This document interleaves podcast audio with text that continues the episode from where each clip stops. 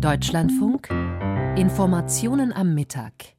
Rückblick. Am 1. Januar 2021 startete die elektronische Patientenakte in Deutschland. Es ist eine individuelle Datenbank, in der die Behandlungsdaten eines Patienten erfasst werden können.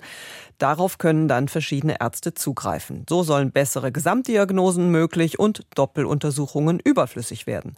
Doch bislang nutzen nur wenige Patienten diese freiwillige Möglichkeit. Bundesgesundheitsminister Lauterbach von der SPD will deshalb die elektronische Patientenakte ab kommendem Jahr verbindlich machen. Heute Vormittag stellte er seine Pläne in Berlin vor. Jana Adu hat für uns zugehört. Röntgenbilder auf CD, Faxgeräte als übliches Kommunikationsmittel und Schränke voll mit Papierakten. Auch im Gesundheitswesen hinkt Deutschland in Sachen Digitalisierung hinterher. Die jahrzehntelangen Rückstände, so Gesundheitsminister Karl Lauterbach, sollen in drei Etappenzielen aufgeholt werden. Als erstes Ziel sollen bis 2025 80 Prozent aller Versicherten eine elektronische Patientenakte haben. Außerdem Ende 25 bei 80 Prozent der dann EPA-Nutzer wollen wir also eine Medikationsübersicht haben, einen Medikationsplan. Und zum Dritten, wir wollen bis Ende 26 schon an 300 Forschungsvorhaben Gesundheitsdaten zusammengeführt haben. Somit hätten wir dann die elektronische Patientenakte aufgebaut. Wir hätten sie genutzt für das elektronische Rezept und den Medikationsplan. Und wir hätten dann auch für die Forschung 300 Projekte, die mit dem neuen Datensystem ausgewertet worden sind. Das Vorzeigeprojekt zur Modernisierung des Gesundheitswesens, die elektronische Patientenakte, kurz EPA, gibt es zwar bereits seit 2021, genutzt wird sie aber bislang von weniger als ein Prozent aller Versicherten. Bisher war dies freiwillig und musste von Patienten beantragt werden.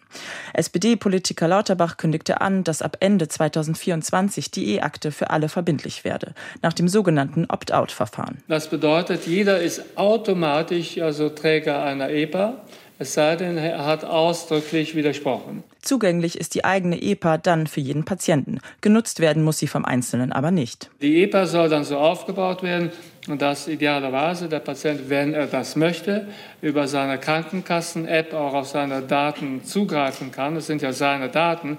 Aber jemand, der das nicht machen möchte, das ist auch gut, dann werden trotzdem in die EPA seine neuen Daten eingespeist. Und also beim äh, Kontakt mit dem Arzt, da schaltet er quasi die EPA dann frei, sodass der behandelnde Arzt dann tatsächlich auf die EPA-Daten zurückgreifen kann und äh, das bedeutet, alle Behandlungsdaten, die benötigt werden, zu dem Zeitpunkt sind dann verfügbar. Die Verfügbarkeit habe viele Vorteile. Ärzte wissen so schneller über Befunde, Therapien und Medikamenteneinnahmen von Patienten Bescheid. Zuspruch gab es aus der Koalition. Grünen Gesundheitsexperte Janosch Dahmen sagte gegenüber der deutschen Presseagentur, dass eine E-Akte zum Standard werden müsse. Sie könne Leben retten, wenn Ärzte sofortigen Zugang zu allen wichtigen Informationen über einen Patienten hätten. Außerdem plant Lauterbach, medizinische Informationen für die Forschung leichter zugänglich zu machen. Die digitalen Datensätze sollen für Forschungszwecke genutzt werden können. Allerdings sollen diese nur in pseudonymisierter Form weitergegeben werden. Deutschland werde sonst als pharmazeutischer Forschungsstandort im internationalen Vergleich weiter abgehängt. Kritik gegenüber den digitalen Gesundheitsdaten gibt es vor allem beim Datenschutz. Professor Michael Halleck, Vorsitzender des Sachverständigenrats zur Begutachtung der Entwicklung im Gesundheitswesen, weist diese entschieden zurück.